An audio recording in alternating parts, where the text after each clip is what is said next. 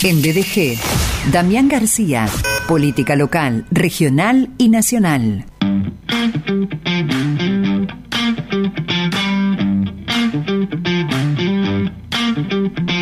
Él es abogado, es mediador, es presidente de Instituto de Derecho Electoral del Colegio de Abogados de Rosario. Es presidente de Sinergia Ciudadana, Centro de Estudios de Políticas Públicas, sinergiaciudadana.org. Anteriormente charló con nosotros acerca de instituciones en peligro, sucede en Brasil, sucede en Argentina. Hoy llega una nueva temática en esta situación eh, multitemática, multicausal, que tiene que ver con la provincia. Eh, antes que presentar el tema, lo presentamos a él.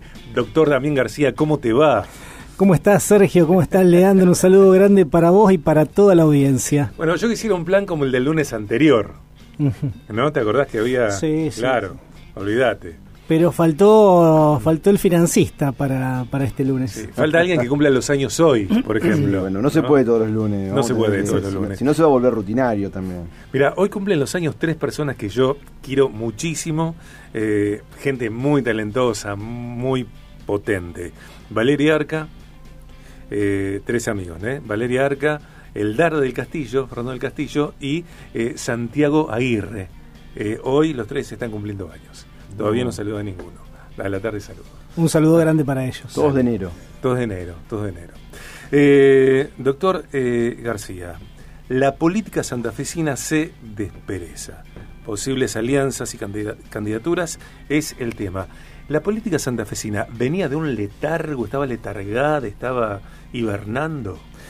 Bueno, naturalmente, cuando pasa esto de que termina diciembre, hay un impas, se podría decir, que a veces es más corto, a veces más largo, más allá de que siempre hay reuniones de por medio.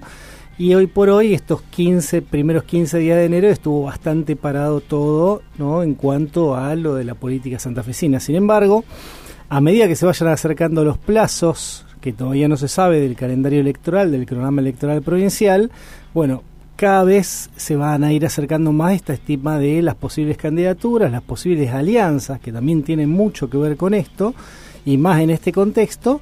Y bueno, ¿con qué nos enfrentaremos ante una potencial eh, paso que puede llegar a ser en junio o julio?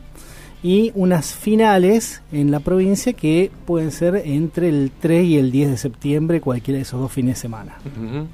Eh, hay partidos que tienen mayor claridad respecto de que hay varias, varios nombres ahí dando vueltas hasta acceder a una eh, potencial candidatura, paso de por medio, y hay otros, me parece, que, que no, no están mostrando sus cartas tal vez no las tengan. Seguro, empecemos por el oficialismo. A ver. ¿no? O sea, arranquemos acá, eh, está el oficialismo santafesino, que es el gobierno de Perotti, que es un gobierno peronista, no muy kirchnerista, pero tampoco es un peronismo que se está separando, como puede pasar a nivel nacional con el caso de Schiaretti y Urtubey, ¿no? Que es lo primero que es lo primero que se tiene que indicar, porque esto tiene que ver con el tema de la política santafesina, es eso, o sea, Uh, se, se, produjo o eventualmente por lo menos se anunció que a nivel nacional va a haber una opción peronista por afuera del kirchnerismo que es la opción de la alianza esta Schiaretti y Urtubey que en algún momento también se acuerdan que lo habían hecho también con Massa con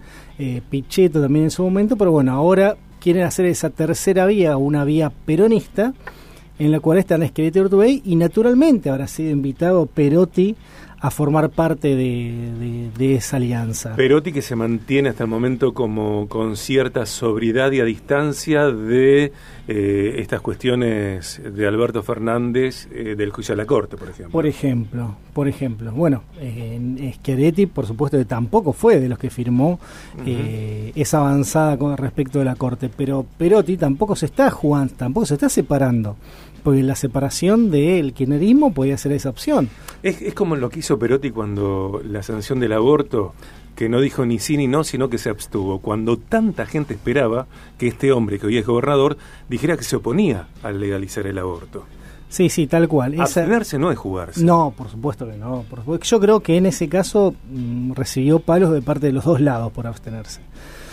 Pero um, ese es ese tema. Entonces, ¿esto cómo repercute a nivel provincia? Bueno, a nivel provincia tiene eh, el, el kirchnerismo o el movimiento Evita o eh, la Cámpora, todo, mm, todo lo que están más alineados con el gobierno nacional, bueno, le pegan siempre a Perotti por este tema de no jugarse, de no firmar y de no, no ser parte. ¿Y qué quieren? Quieren ganarle en internas, ¿no? Quieren el, que, que este proceso de internas termine definiendo si el candidato del oficialismo va a ser un candidato del kirchnerismo, un candidato kirchnerista o, más cercano al kirchnerismo, o un candidato que tenga que ver con el peronismo, pero que no sea eh, exclusivamente o que no tenga esa raigambre kirchnerista exactamente. De hecho, Perotti, que siempre se suele manejar con personas de mucha confianza, quien, a quien está proponiendo hoy por hoy es al senador nacional, que es Mirabella, ¿no? que es una persona que no tiene un gran conocimiento a nivel nacional. eh, a nivel nacional y a nivel de la provincia de Santa Fe. Un hombre que aquí en Rosario me parece tiene un peso relativo. Tiene un peso relativo, tiene un peso relativo. Otros candidatos ya como está son más que analistas, como puede ser Leandro Busato, como puede ser Eduardo Tonioli. O sea, estamos hablando de candidatos más parecidos a lo que es Agustín Rossi, o más de la línea de Agustín Rossi, que de, de la línea más perotista. ¿no? Y en ese caso lo que se quiere hacer es, ellos quieren, si no tienen un candidato firme Perotti, quieren ganarle la interna, quieren que se dispute la interna, y bueno, y finalmente quien termine siendo eh, vaya contra la oposición que todo da a pensar que puede llegar a ir unida ¿no? en un frente amplio que trate de contener todas las visiones antiperonistas. Este frente de, este frente de frentes. Este frente de frente del que estábamos hablando anteriormente y bueno, de lo que vamos también a hablar ahora. Eh, pero en definitiva, lo que le está pasando también a Perotti es que se está el tiempo se está achicando, ese- esa es la cuestión. O sea, se había hablado, ustedes lo habían escuchado, de Alejandro Fantino en algún momento, eso parece haberse caído. Hoy por hoy no tiene realmente de confianza, ¿sí? personas que mm, puedan llegar a, a- a mantener ese, ese gobierno que, que- que él no puede seguir, porque por mandato constitucional no puede ir él por la reelección, sino no cabe ninguna duda que él iría por la reelección, sin ningún tipo de duda, pero no lo puede hacer porque la Constitución dice que es únicamente un mandato o dos mandatos de forma alternada con uno en el medio. Entonces se le está terminando el tiempo al gobierno, al, al oficialismo, y bueno, ese, ese tema estamos diciendo, ¿con qué termina sal- saliendo? Lewandowski es un actor importante, pero Lewandowski también eh, ha hecho todo lo posible por separarse incluso del gobierno provincial. No solamente se separa del gobierno nacional, sino que se separa del gobierno provincial, eh, Marcelo Lewandowski. Y todo no, o no, no se sabe bien para dónde va a terminar jugando, si va a terminar siendo senador nacional como es ahora, si va a jugar dentro de la intendencia de, de la ciudad de Rosario. Recordemos que le fue muy bien en las últimas elecciones a senador nacional, de hecho quien ganó en la ciudad de Rosario fue Lewandowski, ¿sí? después perdió a nivel provincial con Carolina Lozada, pero ganó la ciudad de Rosario y, y- y todo el departamento de Rosario. Entonces puede ir tranquilamente o por la intendencia o bueno, o ser un candidato que vaya a la provincia, pero bueno, con eh, una suerte que habrá que ver cómo se termina desarrollando todo o cuáles son los apoyos que tiene. Eh, por el lado de la oposición, Bueno, por el lado de la oposición, ah, dentro de poco se va a terminar consolidando eh, este amplio frente, este frente general, por lo menos va a haber algún tipo de, como siempre, algún tipo de señal. Yo creo que mm, las distancias que había en otros momentos ya no son, ya no son tales, y creo que también por una cuestión de necesidad. Sí, Digo, hay que apurarse, o sea, unámonos rápido porque se vienen las pasos. Sí, sí, la necesidad tiene cara de hereje, Claro. en realidad. Pero bueno, esa, esa es la cuestión de lo que se está viviendo. O sea, esta necesidad que hay hoy en día, el peronismo, siendo oficialismo o no siendo oficialismo, siempre es competitivo, siempre es de temer en algún punto. Entonces, ¿qué es lo que está haciendo la oposición en algún punto? Está diciendo, bueno, vamos juntos, todos dentro de un frente, dentro de un frente que bueno, también aprovecho que está también acá Leandro presente, que también habrá que instalar la marca, porque esto es un frente nuevo, ¿no? Y habrá que atravesar un proceso de instalación de marca de, ese frente, eh, porque ese frente no va a ser ni el Frente Progresista ni Juntos por el Cambio, sino que va a ser un frente que incluya todos los partidos, que son 11 partidos, 11 partidos lo que constituyen este Frente Amplio, dentro del cual está desde el socialismo, eh, está el radicalismo naturalmente, que, quiere encabezar todo este proceso con sus candidatos, pero está también el PRO, está el Partido 1, está... Eh, es heterogéneo este frente es, heterogéneo. Está el PDP, ¿no? Está, hay, hay de todo, o sea, respecto de esto, es un frente heterogéneo que después, obviamente, que cada uno irá a las PASO con su oferta electoral y verá a través de esa oferta electoral, bueno, qué peso va a terminar teniendo dentro del gobierno provincial. Sí, lo, linda, tarea este, instalar una marca electoral este, nueva, bueno, pero cosa que en Argentina se hace constantemente. El gran desafío siempre es, eh, me imagino que en este caso no va a ser la excepción, este, eh, cómo eh, superar la idea de del rejunte. Siempre los frentes tienen esa cuestión, ¿no? ¿Cómo hacemos para que transmitir una imagen eh, más homogénea, una, una, línea de pensamiento lo más este, cerrada posible, ¿no es cierto? Para que sea algo identificable por el, por el electorado.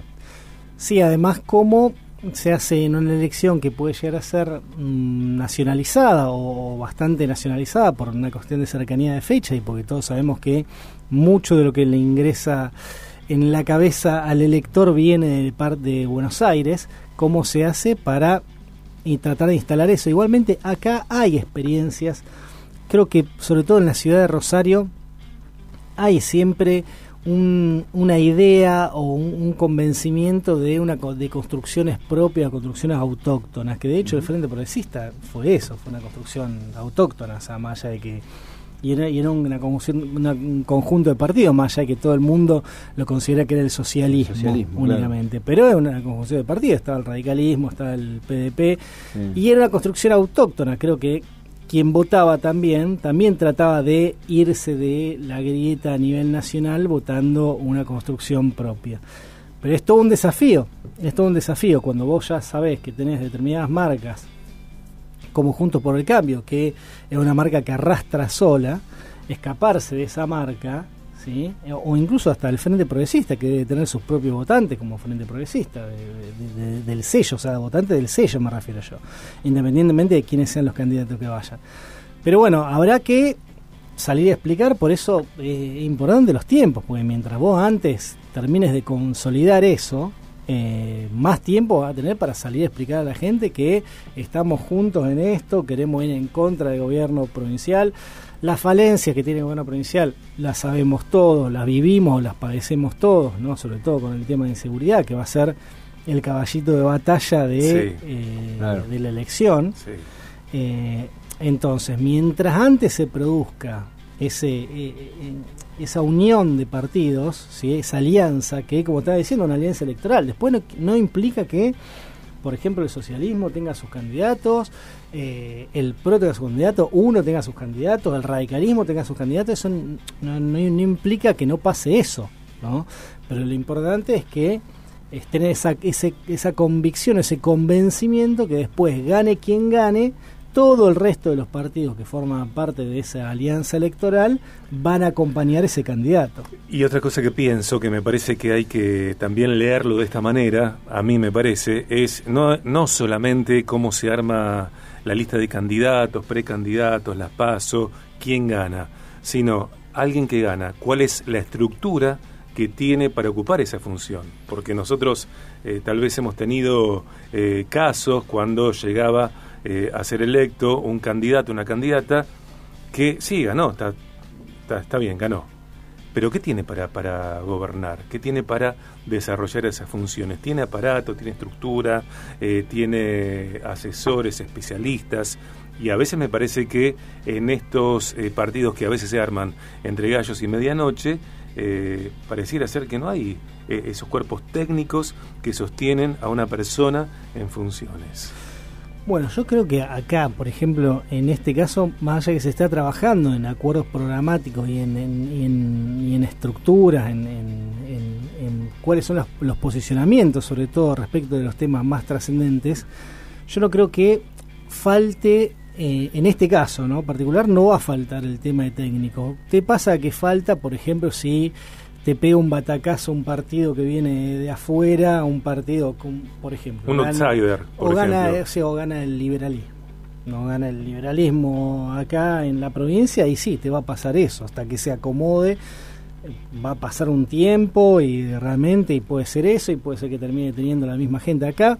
Como hay muchos partidos que ya han sido gobierno provincial, porque recordemos acá, dentro de este frente amplio hay dos partidos que ya han sido gobierno provincial, que fue el radicalismo y el socialismo, que fueron gobierno hasta el 2019, por lo cual no va a faltar eh, eh, gente técnica o no va a faltar mm, preparación en algún punto. Lo que sí va a ser difícil también congeniar determinadas voluntades ideológicas que son disímiles en, en- en- Tal en cual. muchos puntos y en cuestiones que son básicas Tal cual. ¿no? en ese sentido.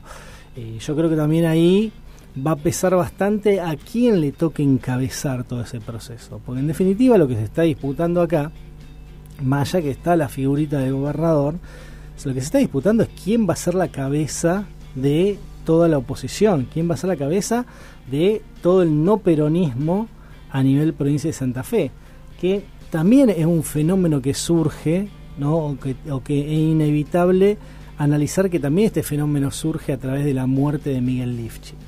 ¿no? Esto también surge y tiene que ver con esto. Porque si no pasaba eso, esa cuestión, el Frente Progresista seguía, mm, seguía vivo, seguía bien, seguía en pie, con Miguel Lifchit como, como cabeza, y Juntos por el Cambio estaría en otro lado tratando de ver cómo podía llegar a ser para convencer al electorado que lo vote. Pero eso, eh, vos fíjate cómo, cómo, son las cosas, ¿no? Fíjate cómo terminan dándose cuestiones de, de personas que terminan teniendo tal trascendencia que su fallecimiento termina generando determinado sismo a nivel política Tal local, generando un sismo a nivel política provincial y genera alianzas que a lo mejor en otro momento hubieran sido impensadas. Eh, hace ya varias semanas que estamos hablando en el, en el programa sobre eh, líderes y liderazgos, ¿no? Eh, digo, una función de, de un líder saludable, responsable, es la de generar otros líderes. Digo, ¿qué sucede cuando hay alguien?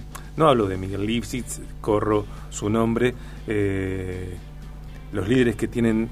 Hablábamos de, esto hace el lunes pasado, el otro no me acuerdo a mí. Eh, gente tan preponderante, Sí. tan, tan El firme. pasado, sí. El lunes pasado me parece que fue.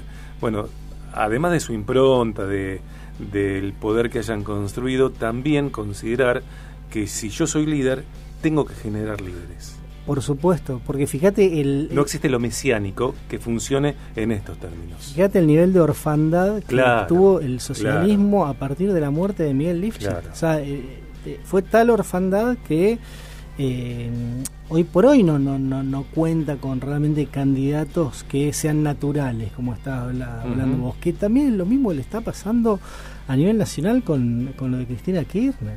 O sea, Cristina Kirchner, o sea, el post Cristina Kirchner, que no lo quiere afrontar nadie, ¿eh? Es una cuestión que tiene que, que empezar a hablarse, o, o el sector, o el peronismo ni a nivel nacional, el kirchnerismo a nivel nacional, tiene que empezar a hablar cuál va a ser el, el post eh, Cristina Fernández.